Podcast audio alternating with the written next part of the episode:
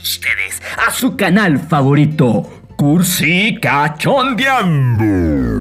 Hola amiguitos, ¿cómo están? Espero que muy pero muy bien. Estamos una vez más aquí en su programa favorito, Cursi Cachondeando. Oigan, pues sí me tomé como unas pequeñas vacaciones. La semana pasada no subí ningún tema, no hubo podcast, no hubo nada. Pero vaya qué cosa, qué cosa. Sí, me tocó vivir algunas experiencias y, y pues bueno, tomé la decisión de tomarme unas vacacioncitas de esto para refrescarme un poco y llegar con todo, con todo, con todos ustedes. Entonces no se preocupen, regresamos otra vez a Cursi Cachondeando con sus temas favoritos del mundo mundial y vamos a seguir trabajando. Por cierto, quiero dar esta mención eh, especial porque acaban de aceptar este podcast en Amazon Music. Entonces ya saben si ya no quieren escuchar en Spotify, pueden ir a Amazon, pueden ir a otras distintas plataformas. Y está padrísimo eso, que ya me hayan aceptado este podcast en otros lugares. Prácticamente ahora sí puedo decir que están en todos los lugares. Ya no tienen excusa para no escucharlo. Solamente pongan cursi cachondeando. Va a ser el único que va a aparecer con ese nombre, obviamente. es un nombre un poco original. y búsquenlo en cualquier plataforma y van a sabrosearse unos buenos capítulos entre sexo, amor y mente. Y pues bueno, el día de hoy amigos traigo un tema algo interesante. Es un cliché que, he escuchado por muchos lados. Y dije, voy a investigar un poco a ver qué hay ahí en las redes sociales, qué hay en la web, qué hay, qué, qué dicen los expertos sobre el tema.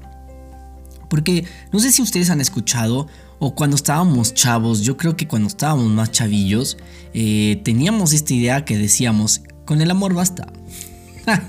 ¿No? Tengo el amor, con eso basta, ¿no? Eh, yo creo que, vaya, está padre pensar así, está padre estar como en, en ese espacio, en ese lugar, en ese momento donde todo es bonito, donde estás enamorado. Digo, honestamente, estar enamorado se siente padre, pero debemos de entender que es un proceso también bioquímico, el estar enamorado, que es divertido y hay que disfrutarlo. Obviamente, por favor, no lo dejen de hacer. Se los recomiendo. pero, pero obviamente no nada más está eso, ¿no? Y vamos a empezar primero con entender este cuestionamiento. El enamoramiento, como ya lo hemos visto en muchos otros capítulos, digamos que es un proceso bioquímico, ¿no? un proceso donde se nos nubla un poquito la razón. Y pues empezamos a hacer y decir muchas cosas que no son muy congruentes, ¿no? Eh, obviamente es por un proceso, ¿va? Eh, no quiere decir que nos hayamos vuelto personas falsas o que hayamos cambiado en del todo. Simplemente en esos momentos nuestras capacidades cognitivas eh, están siendo mermadas. Pero por un cóctel delicioso, delicioso de pues entre adrenalina, oxitocina, dopamina y, y demás, ¿no? Pero bueno, entre estos neurotransmisores y hormonas que estamos segregando constantemente mientras estamos enamorados, pues a veces no logramos ver muchas cosas. De hecho, hay, hay, investigaciones demasiado chistosas, se me hacen chistosas, pero también a la vez muy interesantes, que cuando estamos, que dicen que cuando estamos en esta etapa, uno de los funcionamientos que, que dejan de, de, realmente ser eficientes en nosotros es eh, la memoria de corto plazo. ¿Perdón? ¿Qué estaba diciendo? Ah. ¿Perdón? Sí, oye, estoy en un podcast. ¿Cuál era el tema del día de hoy? Pero bueno, esa es una de, bueno, hay una curiosidad que les doy. Pero bueno, en fin, regresemos al tema. Entonces, estábamos hablando acerca de esto, eh, del enamoramiento, pero ahora vamos a entender una cosa. Cuando estamos en el enamoramiento, a veces solemos decir cosas que después, como más adelante en nuestra vida, nos damos cuenta que no eran de todo ciertas, ¿no? Normalmente este tipo de, digamos, de, de afirmaciones ¿no? Que con el amor basta. Podemos decir que lo estamos haciendo bajo este tipo de situaciones mentales, podríamos decir, ¿no? de que prácticamente actuamos como si tuviéramos algún tipo de demencia o algún tipo de enfermedad eh, psicológica, ¿no? El enamoramiento podemos, deberíamos de ponerlo como una enfermedad mental. Pero una enfermedad rica, ¿no? Como dicen, yo no sufro de locura, yo la disfruto. y sí. Pero bueno, amigos. Entonces, por eso cuando estamos en esta etapa empezamos a decir ciertas cosas, pero si podemos, si somos objetivos, que se trata, de hecho, el día de hoy se trata de eso, que podamos ver más allá de esta frase y decir, bueno, ¿por qué no el amor es suficiente? Y tenemos que también a partir de, analizar esta situación. El amor y el querer es completamente distinto, ¿sí? El querer es tener como, querer tener posesión de alguien. Y que en este sentido, también es una de las primeras etapas dentro del enamoramiento y las primeras etapas que estamos viviendo en nuestra relación. Esta es la tendencia normal, ¿no? Querer estar, querer tener y demás, ¿no? Con esta persona. Que obviamente es un acto sumamente posesivo, podemos decir. Y no quiere decir que estemos mal, simplemente estamos pasando por un proceso en donde nos vamos a ir adaptando. ¿Sí? Es un proceso de adaptación también eh, eh, esta parte del enamoramiento, ¿no? En donde vamos entendiendo ciertas cosas y también vamos descubriendo cómo somos nosotros eh, en una dinámica distinta, porque todas las personas son diferentes y por lo tanto las dinámicas que vamos creando con cada una de las personas que conocemos, ya sea tu pareja, tu amigo, tus hermanos, tu papá, quien sea, eh, son dinámicas completamente distintas, ¿no? Entonces, pues como estamos conociendo una persona nueva, estamos en una relación nueva, obviamente la dinámica tiene que ser distinta, ¿no? Muy distinta a lo que estamos acostumbrados. Y eso también es muy importante. Por eso no, no el amor es suficiente, porque tenemos que empezar a conocer a esta persona. No me voy a ir hacia el aspecto económico. Yo creo que vaya, por todo lo que hemos estado viviendo últimamente, queda demasiado claro que el dinero es una muy buena herramienta que nos puede ayudar a bastantes cosas. ¿sí? Tener un poquito de ambición y más en estos momentos, la neta no nos caería nada mal. Entonces, obviamente, desde el aspecto económico podemos refutar por completo esta afirmación, ¿no? Claro que se necesita eh, digamos, una estabilidad económica para poder mantener una relación, ¿no? Y no es por el hecho de que le vas a comprar cosas a tu pareja, sino también porque económicamente cuando tú estás bien, estás recibiendo mm, pues un, dinerito y hay un flujo económico en, en, tus finanzas personales, obviamente te hace sentir bien, ¿no? A veces el, tener dinero también nos ayuda un poquito a ciertas cuestiones o aspectos psicológicos. Entonces, eh, como les digo, desde ese aspecto, pues sí. O sea, desde lo económico, si no tienes lana y no te estás en una etapa de tu vida un poco complicada, por más, por más que te diga tu novia o tu novio, el dinero no importa, yo estoy aquí porque me gusta, así la chingada.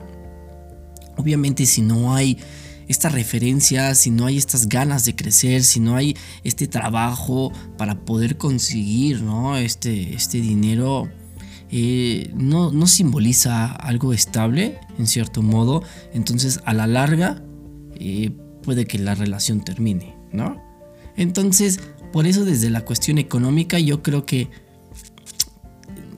se necesita.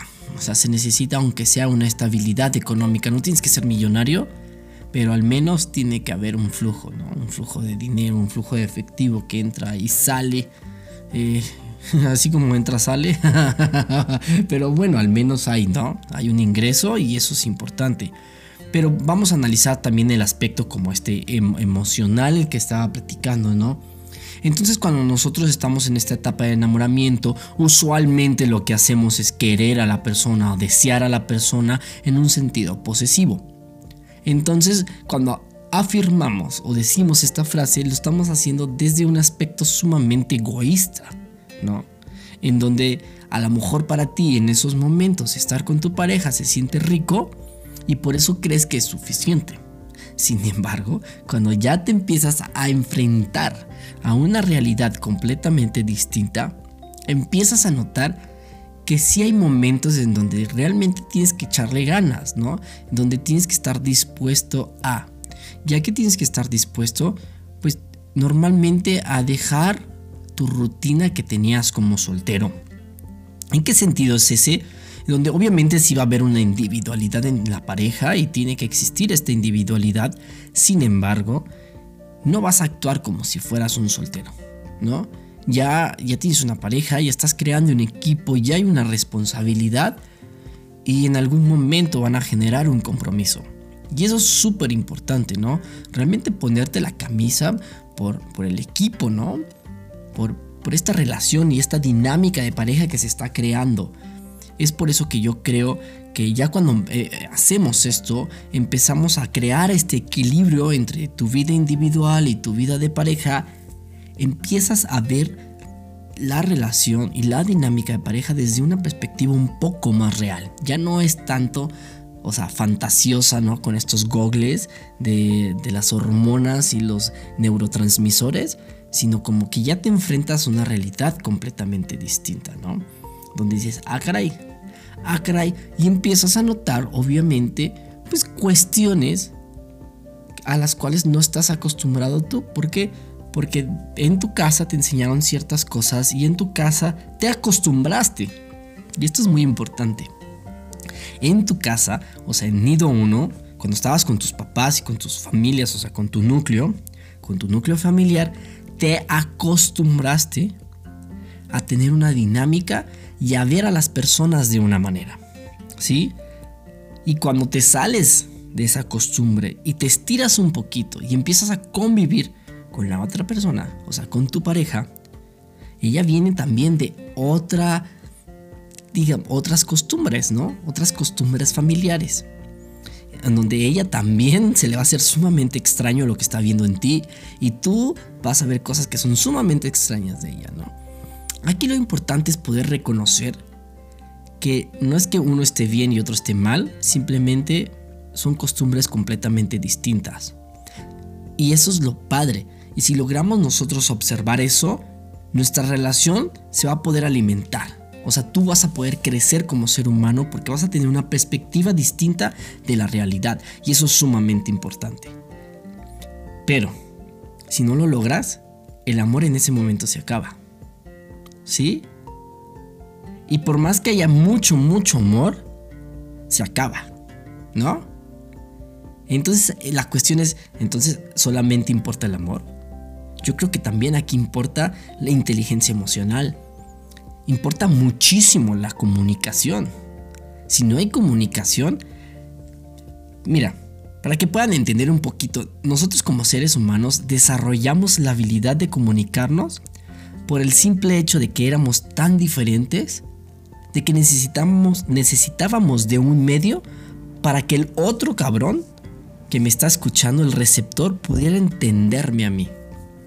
Y es por eso que creamos todo un sistema de comunicación para que a la hora de comunicarnos podamos expresarnos y la otra persona que me está escuchando o me está leyendo pueda entender lo que yo estoy sintiendo y viceversa, ¿no?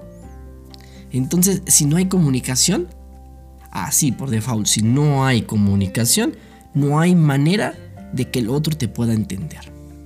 ¿Sí? Porque no hemos evolucionado al punto donde leemos mentes. o sea, todavía no llegamos a ese punto.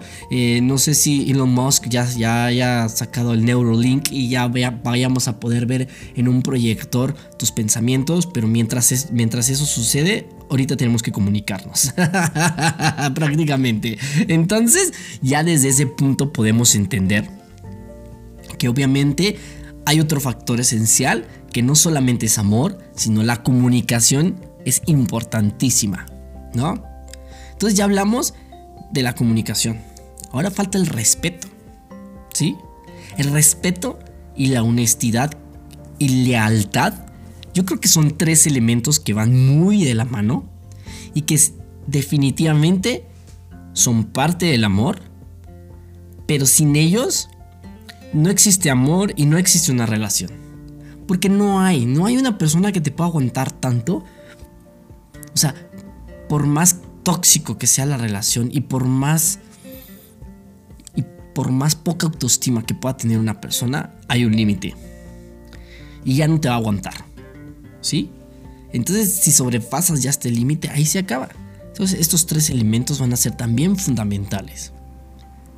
Y otro elemento que creo que es fundamental, aparte del amor, definitivamente es lo que estaba platicando, es como entregarte estos espacios individuales para que cada quien pueda desarrollarse de una manera individual y disfrutar de sus momentos solos. Digo, no tiene que ser toda la semana, no tiene, o sea, realmente poder equilibrarlo de una manera inteligente en donde a lo mejor alguien, o sea, no sé, vas y haces deporte, eh, te pones a leer un libro, vas al trabajo, cuestiones por el estilo que te puedan ayudar a, a salir adelante, ¿no? A sentirte como que autosuficiente. Eso es muy importante, ¿no? Y pues bueno, yo creo que con estos elementos podemos creer y empezar a entender por qué el amor no es suficiente. Por qué necesitamos que verdaderamente trabajar y una de las cuestiones que también son muy muy importantes es que cuando nosotros tenemos un problema con nuestras parejas, muchas de las veces el problema que creemos que es no lo es. O sea, hay un trasfondo muy muy grande y que tenemos que aprender a observarlo y analizarlo, porque muchas de las veces nos estamos proyectando.